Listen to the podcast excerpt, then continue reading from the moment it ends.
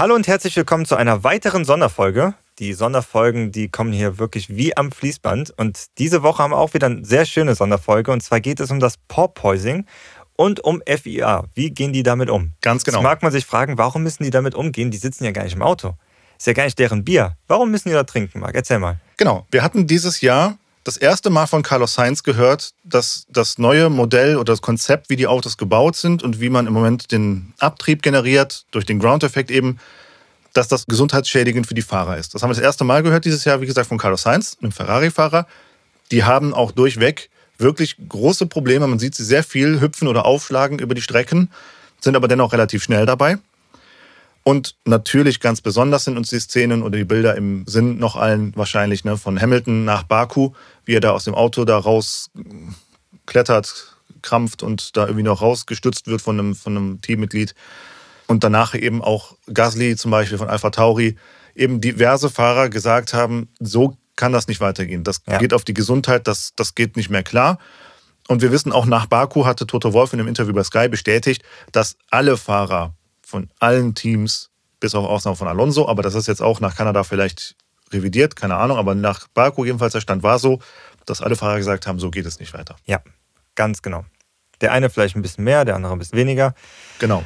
Dann hat die FIA ja Ärzte auch das jetzt wollte ich gerade sagen, genau okay, richtig. Bitte. Die haben Ärzte dazugeholt und die haben bestätigt, dass diese Rückenprobleme sehr stark sind und ja. sein werden. Aber noch viel wichtiger, denke ich, für ein Renntrim ist, dass die Konzentrationsprobleme bekommen können. Genau. Weil diese, diese 6G, mit denen die auf dem Boden aufschlagen, das kann schon einer dauerhaften Gehirnerschütterung ja, zu Rate ziehen. Genau. Oder als, als Folge haben.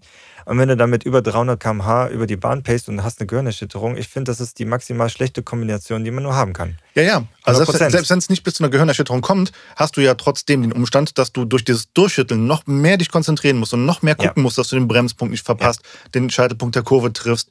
Nicht jetzt wie in Kanada zum Beispiel die Wall of Champion oder an vielen Strecken, Imola, jetzt in Kanada war es auch, teilweise an den Rändern, dann diese gelb-orangefarbenen mhm. großen Würste, wo die Autos drüber springen und, und dass du halt da aufpasst, dass das nicht passiert. Und dann hast du ein Rennen wie Kanada, 70 Runden zum Beispiel, oder Baku, eine lange Strecke mit engen Passagen ja. teilweise. Und durch diese Abnutzung auf diese Renndistanz, dass da einfach die Konzentration runtergeht und dann Baku zum Beispiel äh, oder, oder Monaco, so, so Strecken, wo wirklich die Wand da ist, wo Beton da ist, Saudi-Arabien, wir haben den Einschlag von Mick Schumacher noch im, im Blick, was da passieren kann, wenn das sich durch die Konzentration, die abgenutzte, zeigen würde, dass da so Unfälle passieren, das wäre Wahnsinn. Jetzt, jetzt stell dir mal die Situation vor, du hast einen DRS-Train von drei, vier Autos. Also alle Autos innerhalb von zwei Sekunden sind die direkt hintereinander. Und der vorderste, der ist durch diesen ganzen Druck, den er von hinten hat und dann durch diese Konzentrationsprobleme, durch das Porpoising, kriegt er einen kleinen Aussetzer, setzt das Auto in die Wand und dann fährt nicht nur einer in dich rein, sondern direkt drei in dich hinein. Und dann ist das nächste Auto hinter dir hinter diesem DS-Train zwei Sekunden dahinter, wenn da jetzt innerhalb von fünf Sekunden was passiert, bei den Geschwindigkeiten kannst du ja. dich fast nicht ja. mehr davon retten. Und wenn da vier Autos ineinander gekracht sind, dann ist die ganze Strecke voll Müll und dann kommst du da hinterher, dann hast du ein riesen Chaos. Genau. Also das sind natürlich jetzt die krassen Sachen, die man sich vorstellen kann, aber Probleme ja. kann das schon absolut ja, mit total. Total. Und wir haben alle sehr viel Glück, denke ich mal, also die Fahrer und wir als Zuschauer, dass bisher nichts passiert ist. Ganz genau. Ganz sicher. Deswegen möchten wir mal die Themen ein bisschen klarstellen. Also es gibt Porpoising und es gibt Bouncing. Und es gibt auch noch das Bottoming. Also da sind schon einige Punkte, die man da mal ein bisschen besprechen möchte. Fangen wir einfach mal mit dem Porpoising an. Das ist ein aerodynamischer Defekt durch den Ground-Effekt. Also in diesem Fall generiert der Unterboden den meisten Abtrieb. Also wird der Unterboden an, den, an, den, an die Straße herangesaugt. Und je näher man daran kommt, desto besser ist das Ganze für den Abtrieb. Aber nicht so gut fürs Auto, weil du dann eben an, an den Boden ge, geschleudert wirst. So, und je mehr, desto mehr und je mehr, desto mehr und dann bist du halt eben am Boden. Sobald du das berührst, reißt der ganze Luftstrom ab. Das Auto springt wieder auf die normale Höhe. Aber weil du immer noch über 300 hast oder über 260, wirst du sofort wieder angesaugt und dann hast du innerhalb von ein paar Sekunden dich direkt 5, 6, 7 Mal auf den Boden geschmissen. Genau. Das ist das Porpoising. Und dann redest du ja über diese Oszillation, die da entsteht. Genau. Ne? Die sehen wir ja auch in den Kamerabildern genau. immer, wenn die Autos dann Richtig. aufschlagen. Und das genau. passiert so oft, bis du eben bremst. Wenn genau. du nicht bremst, passiert das die ganze Zeit weiter. Ja. Und das ist, ich sag's einfach mal in der anderen Folge, hatte ich es schon mal besprochen, wenn du über ein Schlagloch fährst, tut dir das manchmal weh, weil du denkst, ah, oh, der arme Reifen oder je nachdem, wie hart dein Auto ist, auch ah, mein armer Rücken. Aber dann war das einmal gewesen. Ja. Und du darfst nicht vergessen, du bist immer noch im Dämpfer gelandet. Also das Auto federt immer noch alles ab. Aber was bei diesen Autos passiert ist, du klatzt mit deinem Carbon-Monocoque, wo du direkt drin sitzt, ohne Federung, direkt auf dem Boden. Genau. Und das sind ganz, ganz unterschiedliche Welten. Klar, der Sitz ist natürlich angepasst auf die Fahrer, aber wie du halt sagtest, das ist Carbon oder Leichtbau alles. Aber letztendlich hast du nicht wie in einem normalen Straßen-PKW oder in anderen Fahrzeugen da gepolsterte Sitze und, und Federungen und all der Zirkus. Ne? Das ist halt da nicht. Da sitzt du komplett. Überhaupt nicht. Was du abkriegst, schlägt quasi direkt auf den Boden und das auch direkt in dich rein. Jawohl. Diese kinetische Energie wird sofort auf deinen Körper, auf deine Wirbelsäule zurückgegeben. Korrekt. Was man vielleicht als allerbestes Ver Verhältnismittel daran nehmen kann, ist, wenn du Kart fährst. Dann bist du auch in Genau. einem komplett ungedämpften Auto. Absolut. Und wir zwei sind ja schon einige Male Kart gefahren und ich hatte genau. nach manchen heftigen Fights den Rücken so ein bisschen wund, Ja. weil du einfach in, in diesem Kart da rumgeschlagen wirst, auch wenn man sich da so ein Polster reingesetzt hat. Und oft waren so ein paar kleine Bodenwellen gewesen, dass du danach echt gesagt hast, Mann, Mann, Mann, Mann, warum machen Ja. die das nicht weg? Das tut echt weh. Ja. Dabei fahren wir aber im besten Fall, was sind das, 30 km/h? Ja. Vielleicht lass es mal 40 km/h sein. Das ist ja nicht mal im entferntesten irgendwas über 200, was die da mit den Autos fahren, wenn die dann da aufschlagen. Und Genau. die fahren damit mit 6G, wenn die da auf dem Boden aufklatschen. Ja. 6G, das ist einfach, Ja. einfach krass. Ganz genau. Ja, dann haben wir als zweiten Punkt Bouncing. Korrekt. Das wird auch immer wieder gesagt und immer wieder benutzt. Ja, wir machen auch vielleicht den Fehler, dass wir oftmals das Wort eher verwenden als Porpoising. Wir wissen, was wir da verwenden an Begriffe und in welcher Szene wir uns dann gedanklich bewegen und, und welches Wort wir dann verwenden. Aber wir wollen es einfach nur auch für euch oder für den ungeübteren Zuschauer und Zuhörer in dieser Thematik nochmal ein bisschen erklären. Bouncing selber ist kein aerodynamischer Effekt und daher auch nicht das gleiche wie Porpoising. Bouncing kommt, weil das Auto extrem hart abgestimmt ist. Vorher hatten wir ja den Umstand, dass die Autos ein wenig flexibler waren. Jetzt möchtest du aber mit dem Ground-Effekt, dass der Unterboden so unbeweglich wie möglich ist.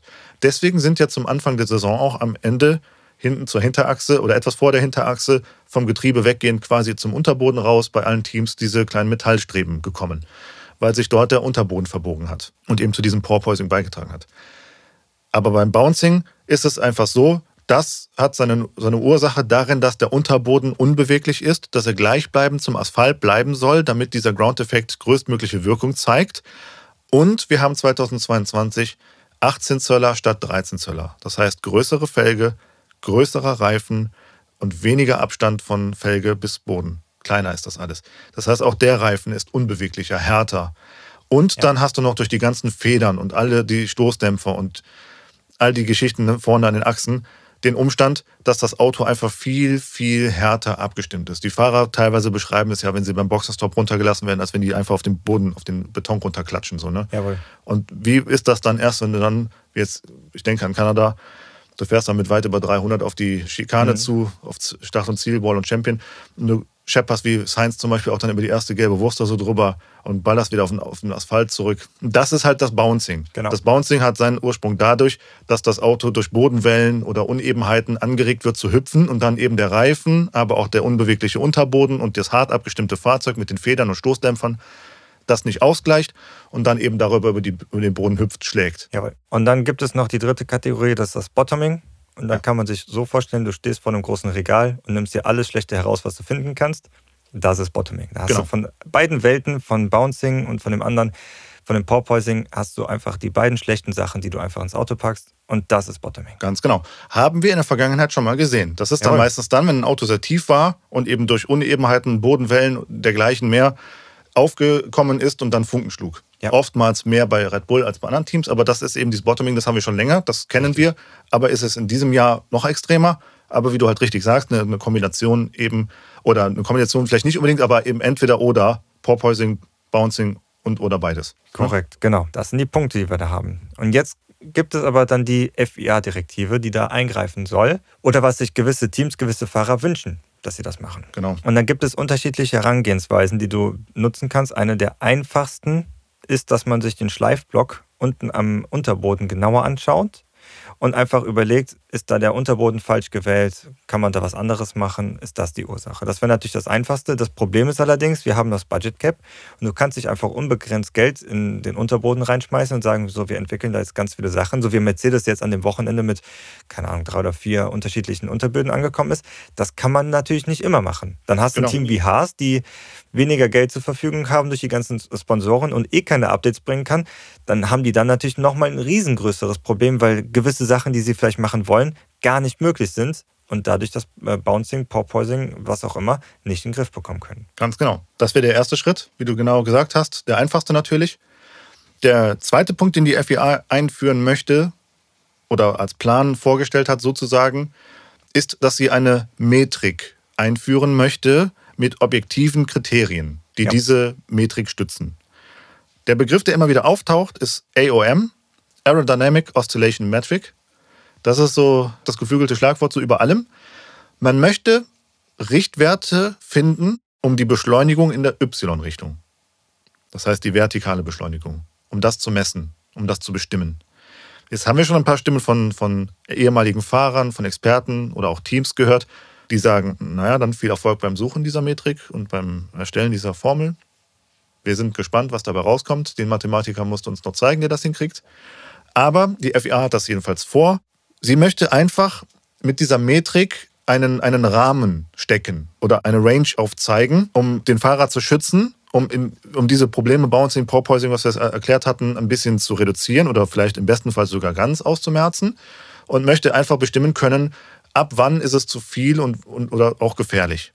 So, das soll diese Metrik machen. Das kann man sich vielleicht so vorstellen, jetzt klatschen die Autos mit 6G auf und die sagen, gut, wenn jetzt bei 2G angekommen bist, dann ist das so die obere Grenze. Genau, zum Beispiel. Einfach mal so als, als Beispiel. Genau, ne? ganz genau. Um sich etwas bildlicher vorstellen Absolut. zu können. Dann ist das Auto wesentlich äh, leichter auf dem Boden aufgekommen und damit kann man auskommen. Genau. Zum Beispiel. Jetzt ist die Frage, wie kriegst du das hin? Wie kannst du das messen? Wie kommst du an Daten? Wo, woher? Wie? Ne? So, ja. Das ist ja das, was im Moment so ein bisschen auch durch alle Köpfe schwirrt und auch so in den Fahrerlagern umhergeht und in den Teams. Und die FIA möchte sich mittels der Blackbox sozusagen, die jedes Formel-1-Auto hat. Jedes Formel-1-Auto hat zwei Hauptsensoren, die die meisten Daten oder die, die die wichtigsten Daten sozusagen aufnehmen, auffangen. Und eine dieser Sensoren, einer der wichtigsten Sensoren sozusagen, ist im Monocoque. Im Zentrum des Fahrzeuges sozusagen, da wo der Fahrer sich befindet. Und dieser schreibt Daten auf. Bisher ging das immer auf ein Steuergerät oder auf irgendeine Abspeicherung. Da möchte die FIA natürlich jetzt eingreifen. Dadurch, dass das ein Einheitsteil ist, diese, dieses Steuergerät, dieses Steuermessgerät, möchten sie sich von dort die Daten dann nachher holen. Und mit Hilfe dieser Blackbox sozusagen und der Expertise und mithilfe der einzelnen Teams soll man jetzt eben dann hinkriegen, eine solche Formel, eine solche Metrik zu erstellen. Und die Frage ist, will man sich dann der Spitzenwerte, der Peaks sozusagen bedienen, die diese Sensorik auswirft, oder geht man doch lieber auf gemittelte, auf Mittelwerte? Jawohl. Ne? Das ist jetzt so die Frage dahinter. Das soll dann zwei Phasen genau, einläuten. Richtig. Eine Phase ist, dass man im freien Training 3. Am Samstag vor dem Qualifying? Genau, mhm. dass man da drei Runden im Renntrim fahren muss, also ohne DRS. Und die sollte dann auch in dieser Geschwindigkeit und in der Art und Weise fahren wie im Rennen. Das soll aber auch möglichst ohne jetzt Verkehr sein, dass du wirklich ziemlich gut pacen kannst. Wenn ich da nochmal einhaken darf, ich ja, bin gerne. mal sehr gespannt, wie das hingehen soll. Jawohl, das ist. Äh, Weil du hast nur eine Stunde. Frage. Du möchtest dich aufs Qualifying nochmal abstimmen. Und jetzt kommt die FWA mal mit der tollen Idee um die Ecke, ja, ihr müsst drei Runden ohne Verkehr und ohne DS fahren. Heißt das dann vielleicht später, dass die FWA hingeht und sagt, so jetzt darf der drei Runden, jetzt darf der drei Runden, jetzt darf der drei. Und alle dürfen auch dann darauf gucken oder, oder wie soll das abgehen? Oder kriegst du anstelle von einer Stunde dann deswegen anderthalb Stunden, wie auch immer. Keine Ahnung. Da sind einige Sachen, die dann noch im Unklaren sind. Aber anhand dessen wird ein Safe-Setup ermittelt, was die ganzen genannten Kriterien irgendwie erfüllt, dass du auf deinen Mittelwert oder auf deinen Maximal-Peak-Wert kommst. Was allerdings auch bedeutet, dass du ab, dieser, ab diesem Moment eigentlich schon ein Park Familie hast. Man Sofern du ein Setup genau, findest, richtig. was dieses Okay gibt. Korrekt. Es gibt allerdings noch ein paar Punkte, die du dann verändern darfst. Also, du darfst die Fahrzeughöhe anheben, aber nicht mehr senken. Warum sollte man es anheben? Eigentlich nur noch wegen wetterlichen Bedingungen, dass es ein bisschen Regen ist. Okay, aber anheben bringt dir jetzt keine mehr Pace, sondern eigentlich weniger Pace. Also schlechter machen darfst du immer. Wenn jetzt gewisse Climatic Conditions sich geändert haben, darfst du dann natürlich ein paar Änderungen auch noch vornehmen. Du darfst die Kühlung verändern, die Reifendrücke verändern und den Frontflügel. Da darfst du noch ein bisschen was mehr oder weniger Flügel geben. So, das sind die möglichen Sachen. Wenn du jetzt unerlaubte Veränderungen gemacht hast, dann entspricht es einer Disqualifikation. Unerlaubte Geschichten darfst du niemals machen. Wenn du allerdings jetzt kein Setup hast, was irgendwie an die Grenze rankommt und alle deine, deine Versuche, die haben nicht funktioniert, dann sagt die FIA, dann nehmen wir das, was am allerwenigsten schlecht ist. Alle sind schlecht, aber das, was am wenigsten schlecht ist, das Setup musst du dann fahren, aber musst auf der Hinterachse nochmal 10 mm hochgehen. Dann darfst du natürlich auf der Frontachse hoch oder runter gehen, in einem gewissen Rahmen. Aber was bringt dir das? Das muss das Team dann entscheiden. Das sind die Möglichkeiten, die du dann machen darfst. Genau, das wäre so die Phase 1, die man äh, im Moment einläuten kann. Genau. Genau, und eine Federdämpferjustierung darf auch nicht mehr gemacht werden. Das muss auch genau. von der Härte, von der Weiche, genau. das darf einwerfen. auch nicht, äh, nicht geändert werden. Ganz genau, ganz genau. Also das sind so die, die Punkte, die wesentlichen Punkte jetzt in so einer Phase 1, in der du dich bewegen darfst, wenn du ein Setup findest oder eben keins hast, aber so nah wie möglich dann eben an diese Metrik ranreichst. Ne? Das ist ja. so das eine. Dann hat die FEA eine Phase 2 im Kopf oder vorgestellt, auch ein Stück weit, die temporär ist, muss man dazu sagen. Denn in dieser Phase 2 sieht das Konzept vor, dass man eben keine drei Runden im FP3 mehr extra fahren muss, wie wir es eben beschrieben haben, ohne DRS, ohne Verkehr, aber im Rennsimulationstrim sozusagen, sondern dass man eben live, direkt, simultan die Daten aus dieser Einheitselektronik entnimmt und daraus dann dieses Setup, diese Metrik erstellt. Langfristig, wie gesagt, darum sage ich temporär ausdrücklich, ist das nur eine Zwischenlösung. Langfristig wäre es der FIA natürlich am liebsten, und das ist auch die angestrebte Variante, dass diese Phase 2 nicht mehr notwendig ist, sondern dass man durch kleinere Regelanpassungen oder auch Änderungen am Fahrzeug dann diese nachteiligen Effekte ja, eindämmt, eingrenzt oder im Idealfall sogar komplett ausmerzt, dass du gar kein Porpoising, gar kein Bouncing, nichts dergleichen mehr hast. Wie auch immer das gehen soll.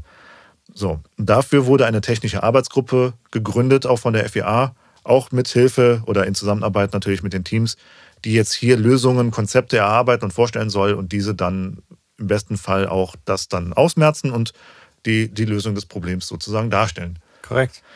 Einfach ein Einschub aus, aus, von mir jetzt noch oder noch so ein Gedanke, der mir halt dazu kommt, ist, wie ich es eben sagte, im FP3, wie soll das funktionieren? Das wäre so eine interessante Sache, die, die, also eine Frage, die sich mir stellt. Die andere Sache ist auch, ist es nur die Lösung, das Auto hochzumachen? Der Reifen ist trotzdem 18 Zoll, trotzdem die Niederquerschnittsfelge, trotzdem der größere Reifen oder muss man auch vielleicht wieder zu einem anderen Reifentyp, einer anderen Reifengröße kommen? Wäre auch so eine Frage. Da muss man sagen, andere Rennklassen schaffen es mit den Reifen ja auch. Die haben nicht diese Probleme. Ja gut, aber die fahren nicht die Geschwindigkeiten. Auch richtig. Ja, also. Obwohl ich der Meinung bin, dass die meisten Probleme nicht durch den Reifen kommen, sondern durch das Porpoising und durch die extrem harte Abstimmung. Also wenn ja. du jetzt Punkte ja, ja. an dem Auto schaffst, dass du das Auto wieder wesentlich weicher einstellen kannst, so wie es ja auch letztes Jahr gewesen sind, obwohl man sagen muss, dass die Autos bretthart sind. Nur sind sie jetzt nicht mehr bretthart, sondern, was weiß ich nicht, noch härter. Ähm, könnte man auf Dauer, wenn man das Porpoising im Griff hat, das Auto auch möglichst wieder weicher gestalten und dann ist das mit den Reifen nicht mehr so ein Problem, obwohl es natürlich jetzt drei harte Welten aufeinander gekommen sind. Die Reifen, die Federn und das Porpoising an sich, also durch den Ground-Effekt. Ja. Fassen wir also nochmal ganz kurz zusammen, um das nur nochmal die, die Key Points auf den Punkt zu bekommen, bevor wir jetzt auf, auf den Ausblick gehen. Porpoising, aerodynamischer Effekt durch den Ground-Effekt. Auto wird rangezogen, Unterboden muss steif und gleichbleibenden Abstand zum Asphalt haben wird rangesaugt. Je näher der Unterboden oder ein aerodynamisches Teil an den Boden kommt, desto mehr kann die Luft beschleunigt werden und desto schneller bist du, desto mehr Abtrieb hast du. Aber wenn du den Boden berührst, reißt dieser Luftstrom ab, du wirst zurückgefedert und dann wieder rangesaugt, zurückgefedert, rangesaugt. Dann entsteht diese Oszillation. Bouncing ist kein Porpoising, sondern ein Springen oder Hüpfen, eben durch Bodenwellen oder durch diese Würste an den Seiten von, von den Schikanen oder auch durch die Reifen, durch eine harte Abstimmung, durch eine harte Federung und weil das Auto in sich nicht mehr so flexibel ist und diese Dinge ein bisschen besser ausgleicht, als es im letzten Jahr war, weil eben auch die Reifen andere sind als letztes Jahr. Und Bottoming hatten wir immer schon gehabt, alles gut. Phase 1 ist im FP3 das Setup finden, idealerweise, und dann eben an dieser Metrik sich orientieren, nichts mehr verändern, sonst wirst du disqualifiziert. Phase 2 ist, das ganze Spiel im, im FP3 braucht man nicht mehr, sondern man kann die Live-Daten von der Sensorik aus der Blackbox direkt ziehen und man kann dann im besten Fall ideal langfristig von der FIA durch Regeländerungen oder Fahrzeugkonzeptionsänderungen eben dieses Porpoising, Bouncing und diese ganzen Dinge ganz ausmerzen. Jawohl. Genau. Da befinden wir uns. Ja. Jetzt ist die Frage, gibt es dadurch Profiteure oder eben auch nicht? Man will jetzt keine, genau. keine Teams, die wirklich gut gearbeitet haben, jetzt natürlich unnötig eingrenzen. Was man allerdings auch nicht machen würde, weil gehen wir jetzt mal von Red Bull aus, die haben wenig, wenig Porpoising oder das Auto schlägt wenig auf den Boden auf, dann müssen die auch das Auto wenig anpassen. Ja. Sagen wir mal, die FIA würde sagen, das ist zu viel, dann würden die einen halben Zentimeter hochschrauben, hätten immer noch eine verhältnismäßig gute Pace, aber dann hätten die das Problem nicht. Mercedes schlägt am allerstärksten auf, dann müssen die nicht einen halben Zentimeter, sondern vielleicht anderthalb Zentimeter hochschrauben und verlieren dadurch viel, viel mehr an Pace, die sie aktuell auch noch gar nicht haben. Dadurch würde Red Bull nicht so schwer benachteiligt werden wie andere Teams. Das Eben. würde natürlich eher Mercedes in den, äh, äh, als Nachteil sein als alle anderen Teams. Und auch Ferrari Und auch Ferrari. muss man ganz klar in diesen Topf mit reinwerfen. Ganz genau. Die sind zwar schnell, aber die schlagen auch sehr viel auf. Jawohl. Sie beklagen sich vielleicht nicht so sehr viel, aber gut, wir haben es eingangs gesagt, Carlos Sainz war sehr früh in der Saison schon dabei, da Jawohl. was zu, sagen. Also insofern, wenn man jetzt fragen wollte, gibt es Profiteure oder Verlierer, dann muss man halt sagen, klar, vielleicht hat Mercedes jetzt politisch, politischer Natur, obwohl sie sich wehren und das we- Wegschieben ganz weit sich damit ins Ausgeschossen. Vielleicht Ferrari auch und Red Bull wäre am Ende des Tages immer irgendwie gut weggekommen. Jawohl. Man muss das mal sehen. Ne? Also, es ist auf jeden Fall spannend. Ich hatte es in einer Podcast-Folge mal gesagt, vielleicht kann die FIA das auch nutzen, um irgendwie eine Einheitsgröße, eine Einheitsform, eine Einheitsformel, Metrik, irgendwas vorzugeben, Abstände. Das würde aber dann wiederum doch auch Red Bull dann benachteiligen, mehr Jawohl. als das andere Teams Ganz genau. benachteiligte. Ne? Aber ob das durchdrückbar ist, durchsetzbar ist, ob das Red Bull mit sich machen lässt, Ob Mercedes das überhaupt jemals haben möchte, ist auch die Eben, Frage. ganz weil genau. wenn du so lange die, ja, alles angeführt hast, über so viele Jahre und jetzt ein Jahr schlecht hast, möchtest du keine Regel einführen, die für die nächsten Jahre dich potenziell eingrenzen Eben, könnte. Das ganz möchtest du nicht. Dann lieber jetzt ein Jahr, naja, nicht gut haben, Ja. aber wenn du das nächste Jahr das Auto wieder ob Young hast, dann würdest du dir dadurch maximal ins eigene Fleisch schneiden. Ja. Das ist natürlich immer schlecht. Mercedes wird, denke ich, oder denken wir, immer die größten Nachteile dadurch bekommen, weil sie aktuell den größten Nachteil haben. Fakt. Und jegliche Änderungen, die du machst, die spielen Mercedes am schlechtesten in die Karten. genau. Und alle anderen Teams natürlich besser. Wenn du jetzt einen Einheitsbrei machst, dann ist es für Mercedes jetzt am besten. Aber später, wenn die ein anderes Konzept sich einfallen lassen würden, wäre es dann am schlechtesten. Also egal wie es kommt, für Mercedes ist Genau. es schlecht. Ja, genau. Ja. Das soll die Folge für heute gewesen sein, dass wir euch das Ganze ein bisschen näher bringen. Wenn ihr dazu noch Fragen habt, noch Anregungen, dass wir etwas genauer erklären sollen, dass wir vielleicht auf einen Punkt nochmal genauer eingehen oder ihr habt, ihr habt gewisse Regeln anders verstanden und möchtet darüber reden, schreibt uns immer, schreibt uns gerne Kommentare oder, oder auch privat an. Das ist sehr gern gesehen. Wir möchten uns gerne mit euch unterhalten und wenn ihr irgendwelche Fragen habt, wir sind gerne dafür da, um alles klarzustellen. Das ist unser Job und das nehmen wir sehr ernst. Und wenn euch das alles sehr gut gefällt, was wir hier machen, dann könnt ihr uns auch gerne weiterempfehlen. Korrekt? Und dann lasst auch andere den Podcast hören und auch davon profitieren.